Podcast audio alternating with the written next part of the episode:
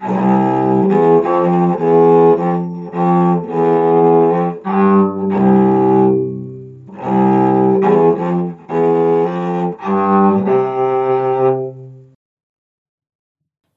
willkommen zurück zu Anarchie und Cello. Das Jahr neigt sich dem Ende zu und das bedeutet auch, dass ein Jahr Anarchie und Cello zu Ende geht. In den vergangenen zwölf Monaten haben wir Texte von Emma Goldman, Voltairine de Clare, Louise Michel, Enrico Malatesta, Federica Monzeni, Murray Bookchin, Simone Weil und Erich Mühsam gelesen und ich finde, das ist gar keine schlechte Liste. Das kann ruhig so weitergehen. Und weil der Text von Emma Goldman der mit Abstand beliebteste ist, habe ich mir gedacht, dass wir dieses erste Jahr auch mit einem weiteren Text von ihr abschließen. Und daher lesen wir heute, was ich denke, aus dem Jahr 1908. Den aufmerksamen ZuhörerInnen unter euch wird außerdem aufgefallen sein, dass es bei Anarchie und Cello, obwohl der Podcast das Cello im Namen trägt, ähm, bisher überhaupt noch gar kein Cello zu hören gab. Und daher freue ich mich persönlich sehr, dass wir zum Ende des Jahres noch eine musikalische Begleitung einer Cellistin hören dürfen. Und ja, in der allerersten Folge bin ich euch noch ein paar Worte zur Person schuldig geblieben und habe euch damals Emma Goldman gar nicht vorgestellt, weil sie eben eine der bekanntesten Anarchistinnen ist und war.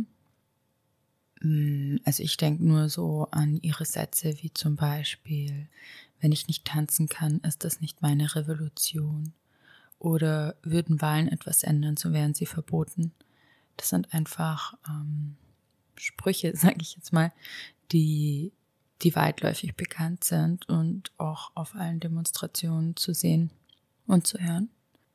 Aber der Vollständigkeit halber ähm, erzähle ich euch jetzt ein bisschen, wer Emma Goldman war. Emma Goldman wurde am 27. Juni 1869 in Kaunas, dem heutigen Litauen, geboren, gilt aber als US-amerikanische Anarchistin, Feministin und Publizistin und hat die US-amerikanische als auch europäische anarchistische Philosophie maßgeblich geprägt.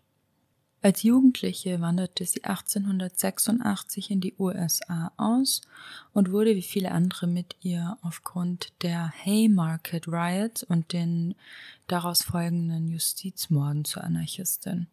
Sie war viel als Rednerin unterwegs ähm, und ihre Veranstaltungen wurden oft kurz vor Beginn ähm, mit fadenscheinigen Begründungen aufgelöst von Seiten der Exekutive oder der Lokalpolitik. Oft wurden Goldman und ihre HelferInnen ohne nähere Begründung festgenommen. Daher machte sie es sich zur Regel stets ein Taschenbuch bei sich zu haben, damit sie die Zeit in der Zelle für ihre persönliche Weiterbildung nutzen kann.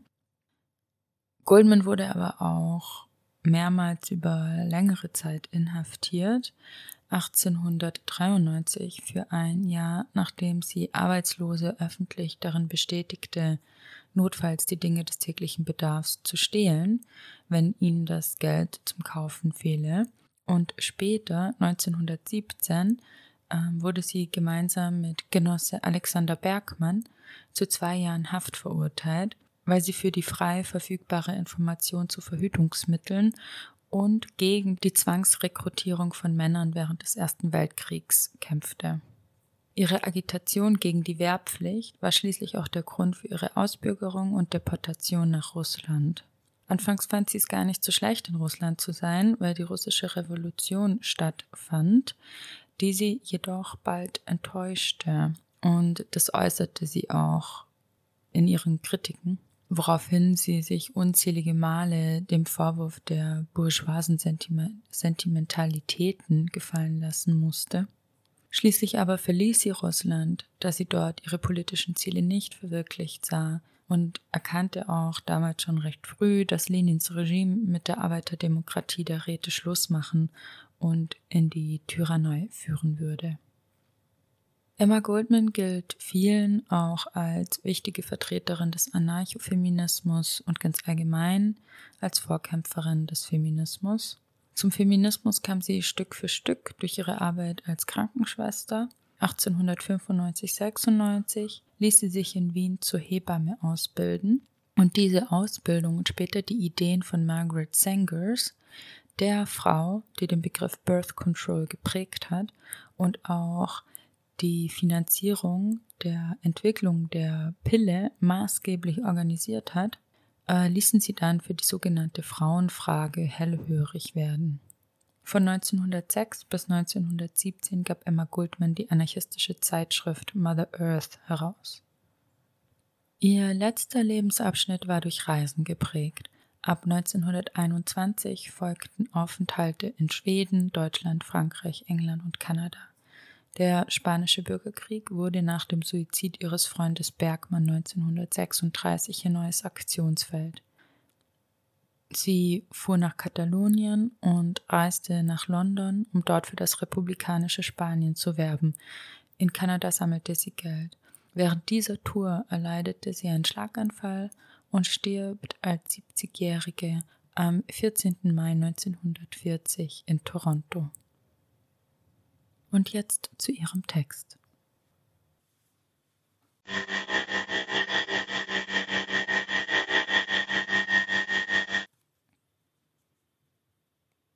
Was ich denke von Emma Goldman.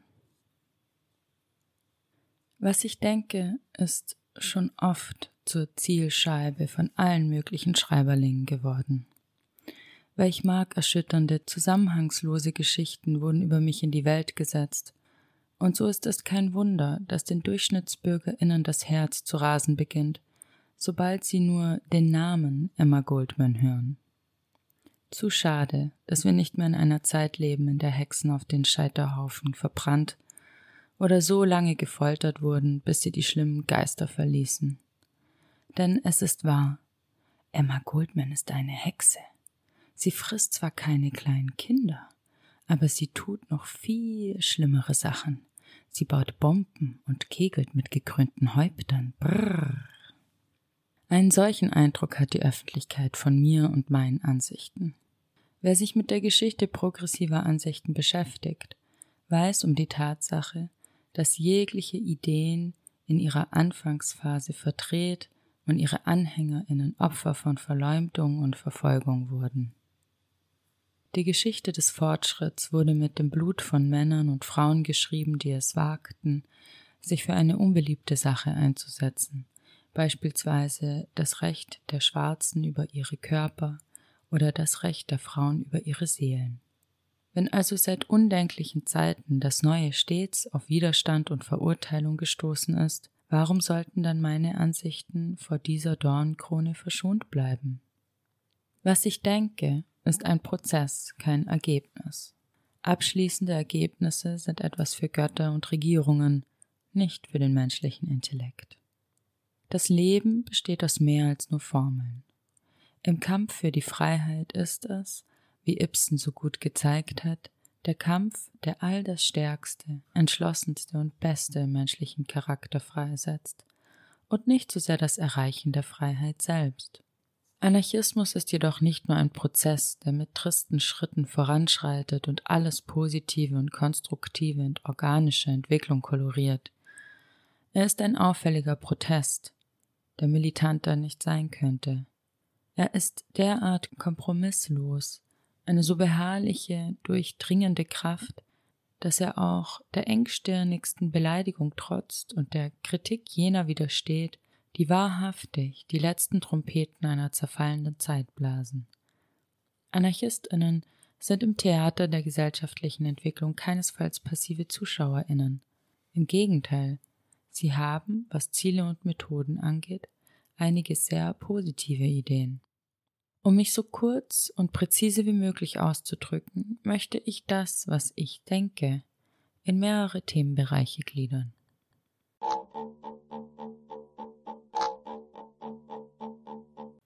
Erstens Eigentum. Eigentum bedeutet die Herrschaft über Dinge, die von anderen nicht genutzt werden dürfen. Solange noch nicht so viel produziert wurde, wie Bedarf herrschte, mag institutionelles Eigentum in gewisser Hinsicht seine Raison d'être gehabt haben. Ein Blick auf die wirtschaftliche Entwicklung genügt jedoch, um zu erkennen, dass die Produktivität in den letzten Jahrzehnten derart angestiegen ist, dass der normale Bedarf hundertfach gedeckt werden könnte.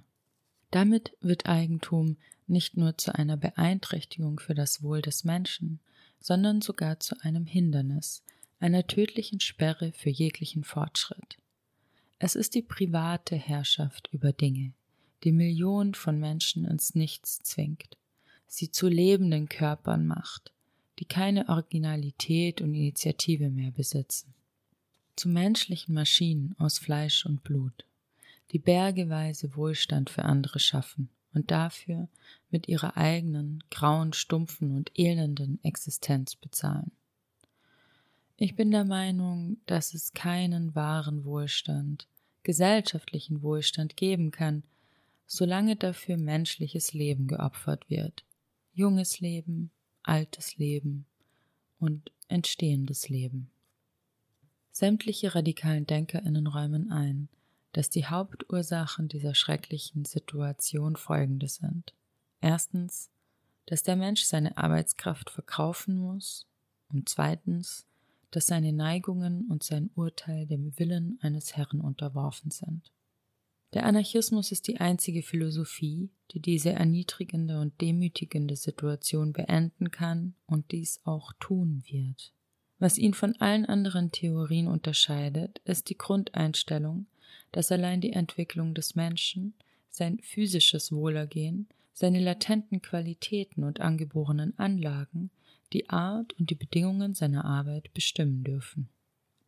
Gleichermaßen soll es seiner physischen und mentalen Einschätzung und dem Verlangen seiner Seele überlassen sein, wie viel er konsumiert.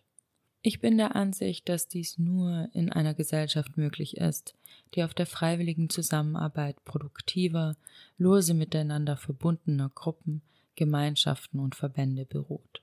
Daraus wird sich schließlich ein freier, von Interessensolidarität bestimmter Kommunismus entwickeln. Im weitesten Sinne des Wortes kann es keine Freiheit, keine harmonische Entwicklung geben, solange das persönliche Verhalten maßgeblich von Geldgier und finanziellen Überlegungen bestimmt wird.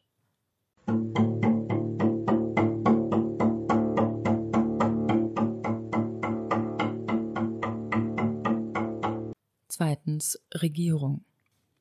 Meiner Ansicht nach dienen Regierung, organisierte Autorität und Staat allein dem Erhalt und Schutz von Eigentum und Monopol.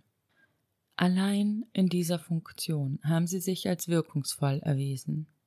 Sämtliche großen Denkerinnen der Welt definieren die Regierung als ungeeignet zur Unterstützung individueller Freiheit, menschlichen Wohlergehens und gesellschaftlicher Harmonie. Daher bin ich gemeinsam mit allen anderen Anarchistinnen der Meinung, dass Rechtsvorschriften, Gesetzeserlasse und Verfassungsvorgaben Eingriffe in die Privatsphäre des Menschen darstellen. Niemals haben sie einen Menschen zu etwas veranlasst, das er nicht allein aus seinem Intellekt oder Temperament heraus ohnehin getan hätte, und sie haben auch nicht verhindern können, wozu sich ein Mensch gedrängt gefühlt hat. Millets malerische Beschreibung des Manns mit der Hacke, Meuniers Meisterwerke der MinenarbeiterInnen denen es gelang, die Arbeitskraft aus ihrer erniedrigenden Lage zu befreien, Gorkis Beschreibung der Unterwelt, Ibsens psychologische Analyse des menschlichen Lebens hätten nicht mehr von einer Regierung veranlasst werden können als der Geist, der den Menschen dazu bewegt, ein Kind vom Ertrinken oder eine Frau mit Behinderung aus einem brennenden Gebäude zu retten.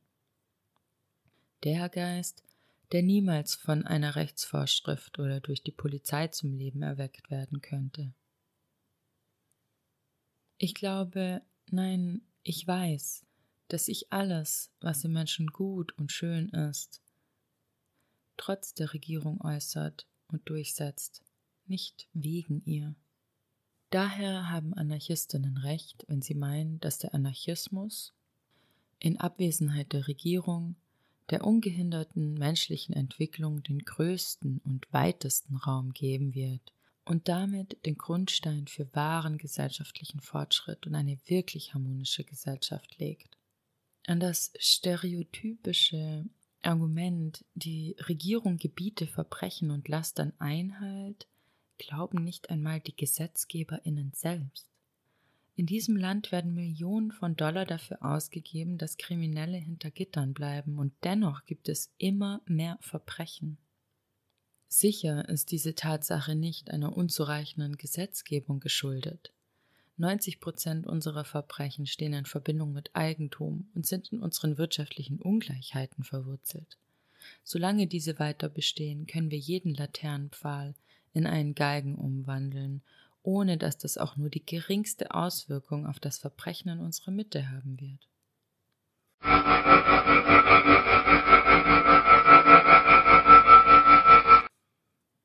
Drittens Militarismus.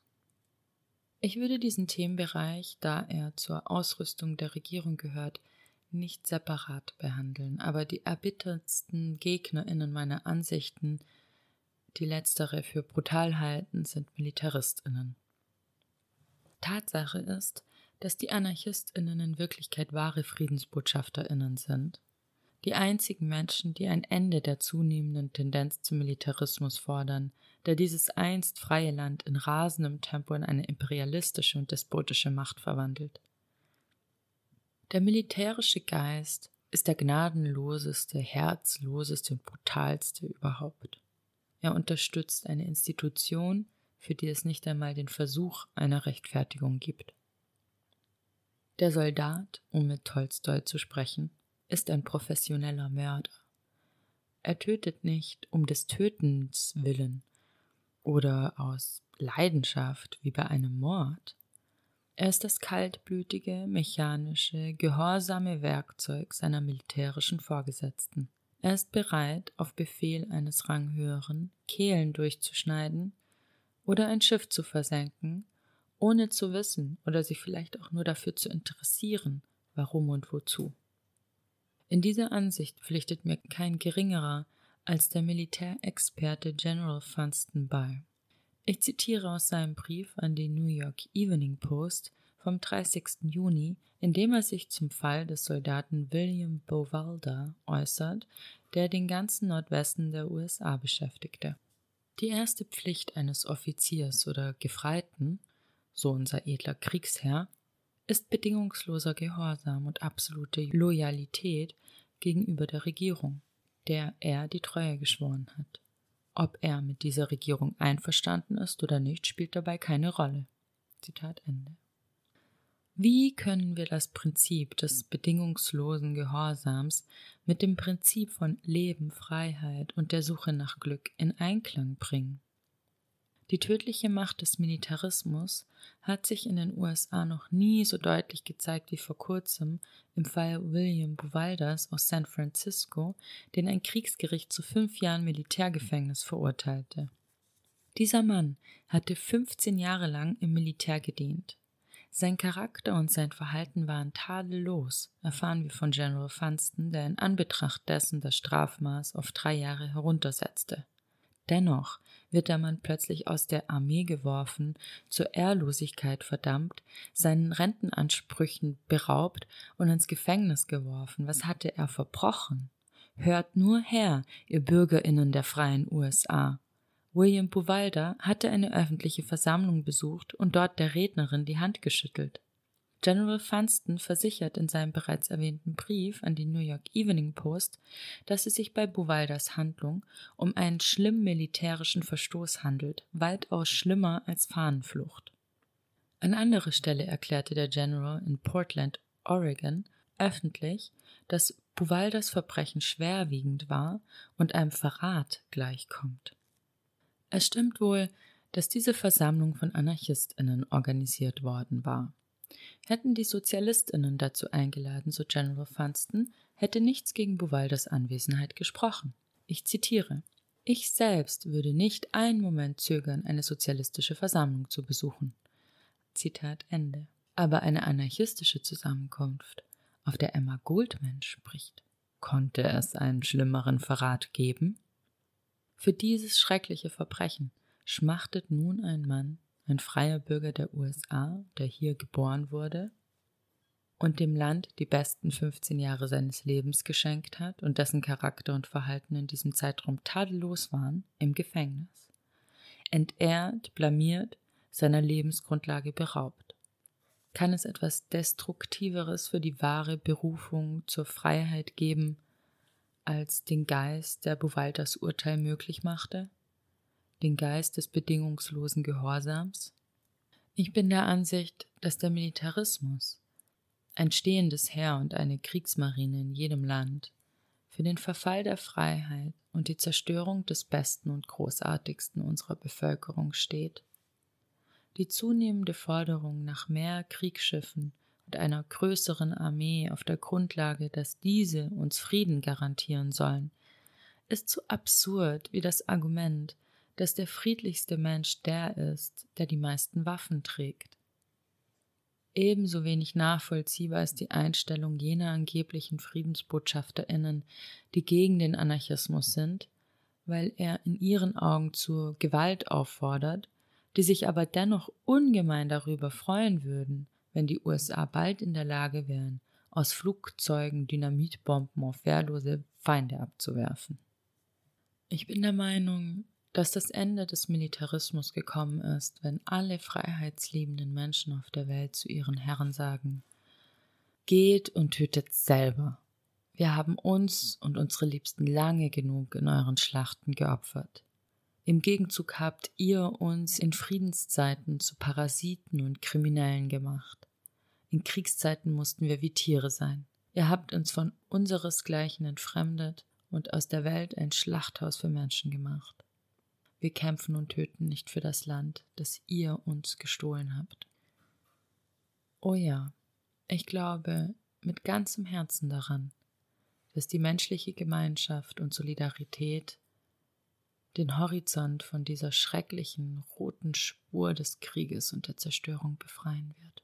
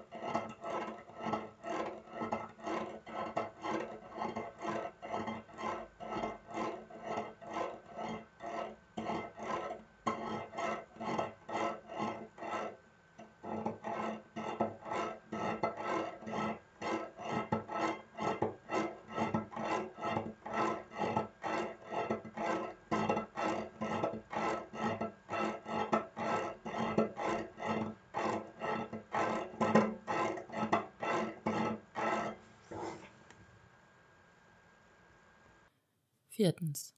Rede- und Pressefreiheit.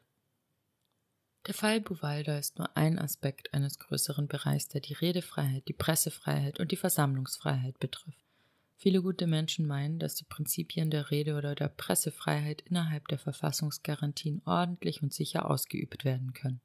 Das ist, so scheint mir, die einzige Entschuldigung für die schreckliche Apathie und Gleichgültigkeit, gegenüber den Angriffen auf die Rede- und Pressefreiheit, die wir in den letzten Monaten in diesem Land erleben mussten.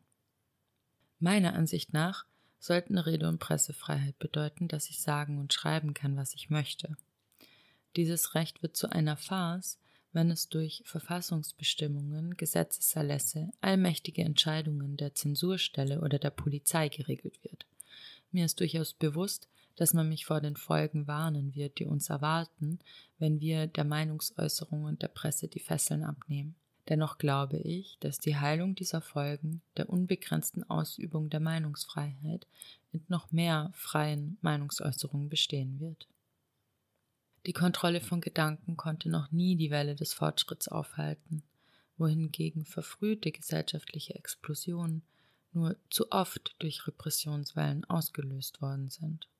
Werden unsere Regierenden denn nie begreifen, dass Länder wie England, Holland, Norwegen, Schweden und Dänemark, wo die größte Meinungsfreiheit herrscht, am meisten von diesen Folgen verschont worden sind? wohingegen Russland, Spanien, Italien, Frankreich und auch selbst die USA diese Folgen zum dringlichsten politischen Faktor erhoben haben. Angeblich handelt es sich bei den USA um ein mehrheitsregiertes Land, aber trotzdem kann jeder Polizistin, auch wenn er nicht von der Macht der Mehrheit unterstützt wird, in russischer Manier eine Versammlung auflösen, Rednerinnen von der Bühne zerren und das Publikum aus dem Saal prügeln.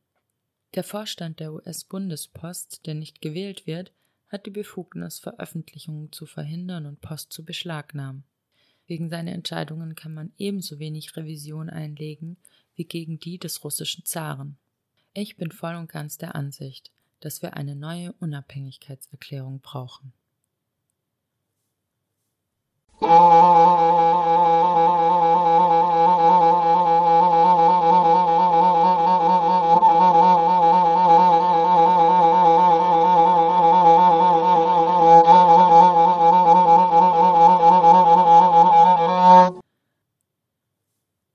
5. Kirche Unlängst wurde auf einer Tagung der politischen Überreste einer einst revolutionären Idee beschlossen, dass Religion und Wahlrecht nichts miteinander zu tun haben dürfen. Warum sollten sie auch? Solange der Mensch dazu bereit ist, dem Teufel seine Seele zu überlassen, kann er mit der gleichen Konsequenz dem Politiker seine Rechte überlassen. Dass Religion eine private Angelegenheit ist, haben die marxistischen Sozialistinnen Deutschlands längst geklärt. Unsere US-Marxistinnen, die wenig Rückgrat und Originalität besitzen, müssen für diese Weisheit unbedingt nach Deutschland reisen. Religion ist ein Aberglaube, der einst aus der geistigen Unfähigkeit des Menschen entstand, Naturphänomene zu verstehen. Die Kirche ist eine organisierte Institution, die dem Fortschritt stets im Wege gestanden hat. Die Kirche als Institution hat die Religion ihrer Naivität und Ursprünglichkeit beraubt.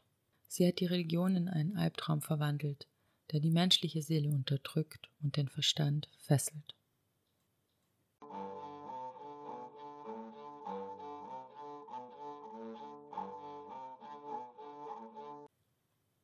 Sechstens. Liebe und Ehe. Ich glaube, das sind wahrscheinlich die Themen in diesem Land, die am meisten totgeschwiegen werden.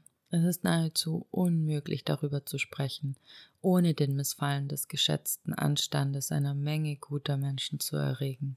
Kein Wunder also, dass bezüglich dieser Frage so viel Unwissen herrscht. Allein eine offene, ehrliche und intelligente Behandlung dieser Themen die für das Individuum ebenso lebenswichtig sind wie für das gesellschaftliche Wohlergehen, wird die Luft von dem hysterischen, sentimentalen Unsinn bereinigen, der sie umgibt. Ehe und Liebe sind nicht gleichbedeutend, im Gegenteil, oft stehen sie einander verfeindet gegenüber. Ich bin mir zwar der Tatsache bewusst, dass einige Ehen aus Liebe entstehen, aber die engen materiellen Einschränkungen der Ehe, wie sie ist, zerquetschen rasch die zarte Blume der Zuneigung. Die Ehe ist eine Institution, die Staat und Kirche enorme Einnahmen garantiert und sie außerdem dazu befähigt, sich in diesen Lebensbereich einzumischen, der von kultivierten Menschen seit langem als ihr persönlicher Bereich betrachtet wird, als ihre ureigenste heilige Angelegenheit. Liebe ist die mächtigste Kraft zwischenmenschlicher Beziehungen, die seit Urzeiten alle menschengemachten Gesetze herausfordert und die eisernen Schranken der Konventionen von Kirche und Moral durchbrochen hat.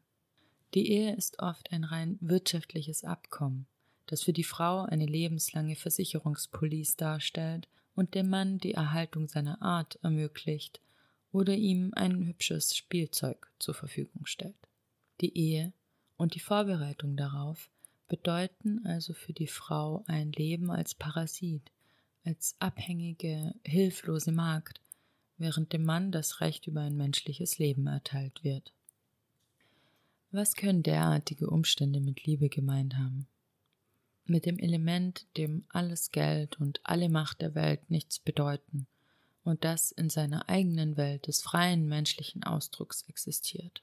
Aber wir leben nicht mehr in der Zeit der Romantik von Romeo und Julia, von Faust und Margarita, von Verzückung im Mondenschein, von Blumen und Musik. Wir leben in einem praktischen Zeitalter. An erster Stelle steht für uns das Einkommen. Wie schlimm steht es doch um uns, wenn wir in einer Zeit angekommen sind, in der selbst die Höhenflüge der Seele kontrolliert werden. Ohne das Element der Liebe kann sich kein Mensch entwickeln. Wenn aber zwei Menschen dem Schein der Liebe huldigen, was wird dann aus dem goldenen Kalb der Ehe? Sie ist die einzige Sicherheit für die Frau, für das Kind, die Familie, den Staat. Für die Liebe aber gibt es keine Sicherheit, und ohne Liebe kann kein gutes Zuhause existieren und tut es auch nicht. Ohne Liebe sollte kein Kind geboren werden. Ohne Liebe kann sich eine wahrhafte Frau nicht mit einem Mann verbinden. Oder, kurzer Einschub, irgendein Mensch mit einem anderen. Die Angst, dass Liebe allein nicht ausreicht, um dem Kind materielle Sicherheit zu geben, ist überholt. Ich glaube, dass die erste Unabhängigkeitserklärung der Frau, wenn sie ihre Emanzipation unterschreibt, sein wird, dass sie einen Mann wegen seines Herzens und Verstandes bewundert und liebt und nicht aufgrund der Größe seines Geldbeutels. Die zweite Erklärung wird sein, dass sie das Recht hat, diese Liebe ohne Hindernisse der Außenwelt zu leben. Die dritte und wichtigste Erklärung wird das absolute Recht auf freie Mutterschaft sein. Auf einer solchen Mutter und einem gleichermaßen freien Vater baut die Sicherheit des Kindes auf.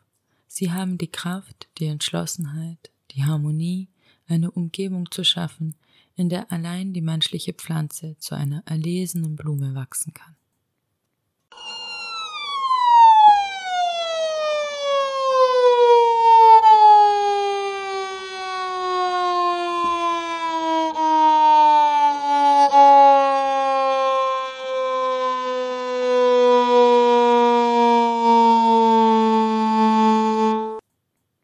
Siebtens.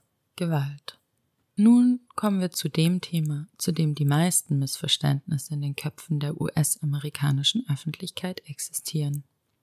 Wie propagiert ihr etwa keine Gewalt, wenn ihr die Gekrönten und die Präsidenten töten wollt? Wer sagt denn, dass ich das vorhätte?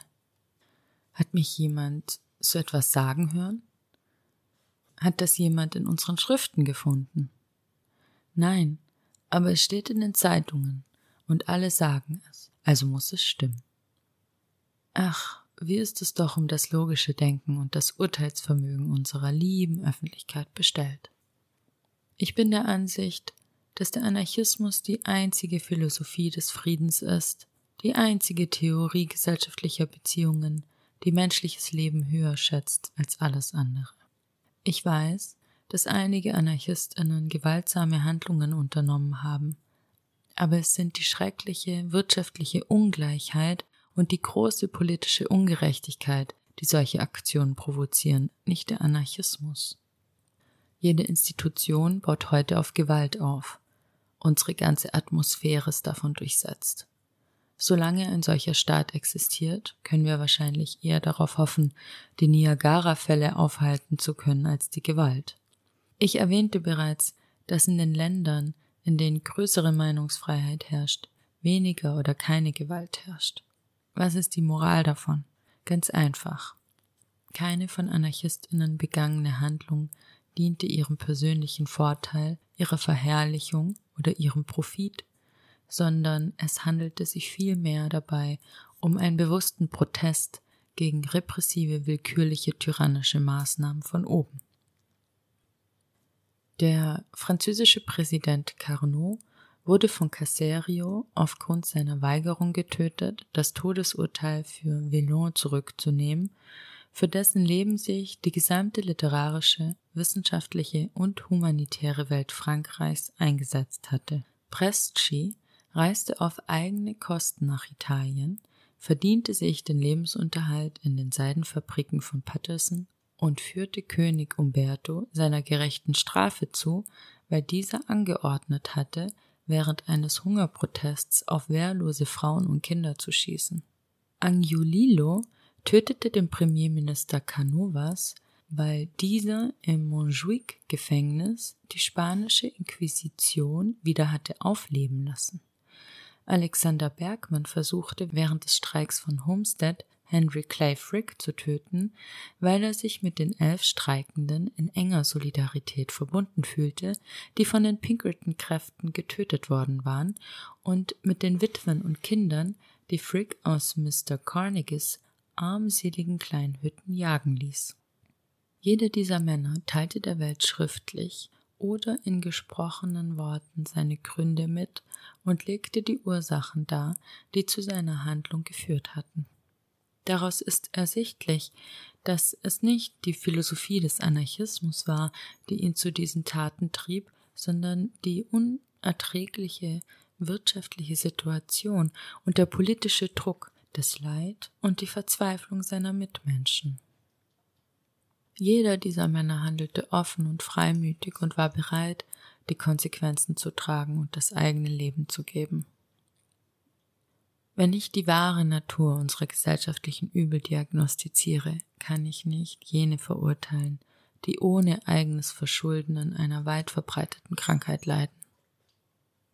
Ich glaube nicht, dass diese Taten eine gesellschaftliche Erneuerung mit sich bringen oder darauf angelegt waren.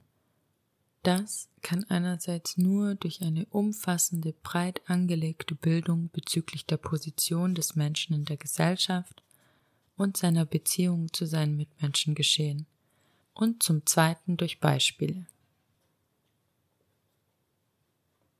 Damit meine ich, dass die Wahrheit, wenn sie einmal erkannt wurde, auch gelebt werden muss und ihr Wesen nicht nur theoretisiert werden darf. Und zum Dritten ist die mächtigste Waffe der bewusste, intelligente, organisierte, wirtschaftliche Protest der Massen durch direkte Aktion und den Generalstreik.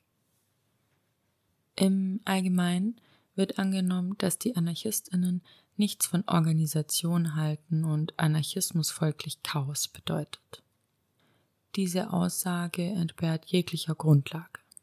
Es stimmt, dass wir nicht an die obligatorische willkürliche Seite von Organisation glauben, die Menschen grundsätzlicher Vorlieben und Interessen in ein gemeinsames Gehäuse presst und dort durch Zwang festhält. Organisation im Ergebnis einer natürlichen Vermischung gemeinsamer Interessen jedoch, die freiwillig entsteht, wird von den Anarchistinnen nicht nur nicht abgelehnt, sondern ist in ihren Augen sogar die einzig mögliche Grundlage gesellschaftlichen Lebens. Es ist die Harmonie natürlichen Wachstums, das eine Vielfalt an Farben und Formen hervorbringt. Ein komplettes Ganzes, das wir in der Blume bewundern können. Dementsprechend wird die organisierte Aktivität freier Menschen im Geist der Solidarität zur Perfektion gesellschaftlicher Harmonie führen. Und das ist der Anarchismus. Tatsächlich kann nur er die nicht autoritäre Organisation zum Leben erwecken, da er den bestehenden Widerspruch zwischen Individuen und Klassen abschafft.